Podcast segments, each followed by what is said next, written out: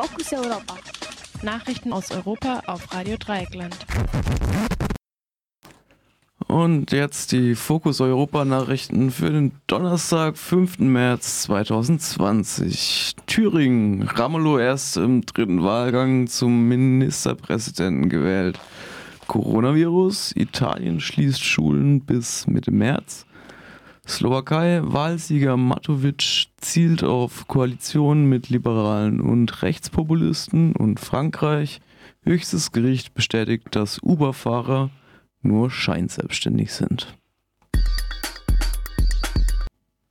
In Tübingen ist der linke Politiker äh, Bodo Ramelow erneut zum Ministerpräsident gewählt worden.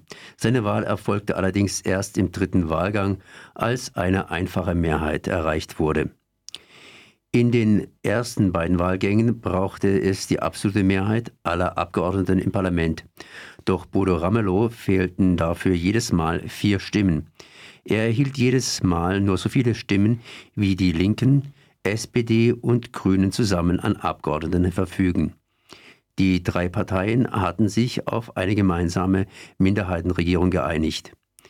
In den ersten beiden Wahlgängen traten diesmal als einziger weiterer Kandidat der AfD-Landes- und Fraktionschef Björn Höcke an. Er erhielt strikt genauso viele Stimmen, wie die AfD an Abgeordneten im Landtag verfügt. Trotz der Gespräche mit Bodo Ramelow hielt, hielt sich die CDU-Fraktion wohl geschlossen an die offizielle Haltung, weder die AfD noch die Linke zu unterstützen und enthielt sich. Die FDP blieb der Abstimmung fern.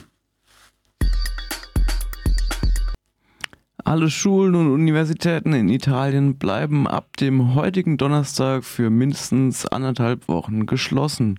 Das hat die italienische Regierung am gestrigen Mittwoch beschlossen. Grund für diese Maßnahme ist die wachsende Zahl an Menschen, die am neuen Coronavirus erkrankt sind.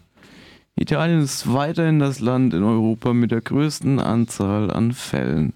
Insgesamt haben sich dort mehr als 3000 Menschen mit dem Coronavirus infiziert.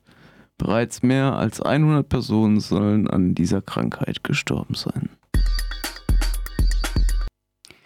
Wenige Tage nach der Parlamentswahl in der Slowakei hat die Präsidentin des Landes wie erwartet den Wahlsieger Igor Matovic mit der Regierungsbildung beauftragt. Seine sogenannte Partei der gewöhnlichen Leute und unabhängigen Persönlichkeiten, kurz Olano, Olano, war mit 25 Prozent der Stimmen als stärkste Kraft aus der Wahl hervorgegangen. Sie hatte damit ihr Wahlergebnis im Vergleich zur letzten Parlamentswahl fast verdreifacht. Olano gilt als konservative Protestpartei und richtet sich besonders gegen Korruption.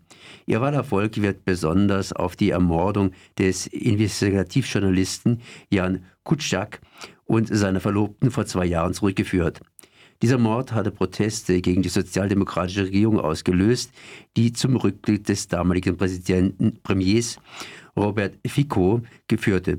Jan Kurczak hatte über Korruption und mafiöse Verwicklungen bis ins Umfeld der Robert Fico recherchierte. Igor Matovic kündigte bereits an, er strebe eine Koalition mit einer parlamentarischen Mehrheit an, die die Verfassung ändern könne.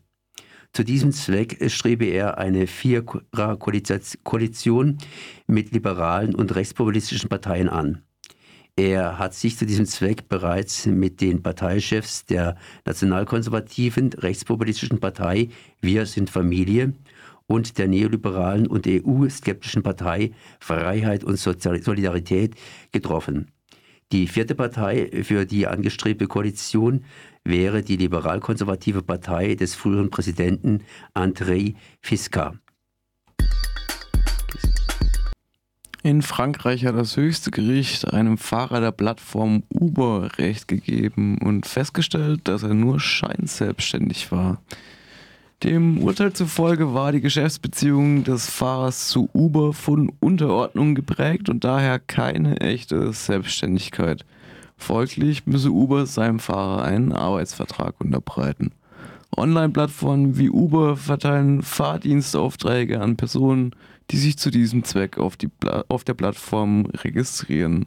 Das höchste französische Gericht kam zu dem Schluss, dass es sich um Scheinselbstständigkeit handelte, unter anderem weil der Fahrer keine eigene Kundschaft entwickle und weil er seine Preis- und Dienstleistungsbedingungen nicht selbstständig festlegen könne. Folglich entscheide Uber einseitig über die Geschäftsbedingungen seiner Fahrer.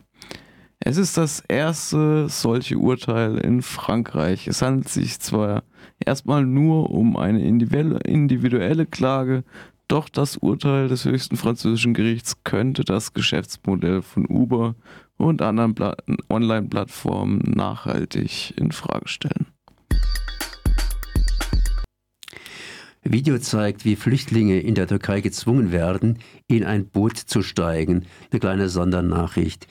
In türkischen Oppositionskreisen kursiert ein Video, das zeigt, wie Flüchtlinge gezwungen werden, aus einem kleinen Bus auszusteigen und in Boote zusteigen. Die Flüchtlinge fürchten sich. Sie sprechen Arabisch und Persisch, also Farsi oder das afghanische Dari. Zwei Uniformierte betreten den kleinen Bus, in dem sich die Flüchtlinge befinden. Einer schreit, Warum seid ihr gekommen? Er zieht eine Pistole und lädt sie durch. Flüchtlinge werden von ihm geschlagen und mit harschen Worten aus dem Bus gedrängt. Er oder ein anderer Uniformierter schreien, keine Rückkehr. Es ist nicht klar, wer wo oder woher dieses Video aufgenommen hat und woher es kommt und ob die Boote über das Meer oder über einen Fluss gefahren werden sollen.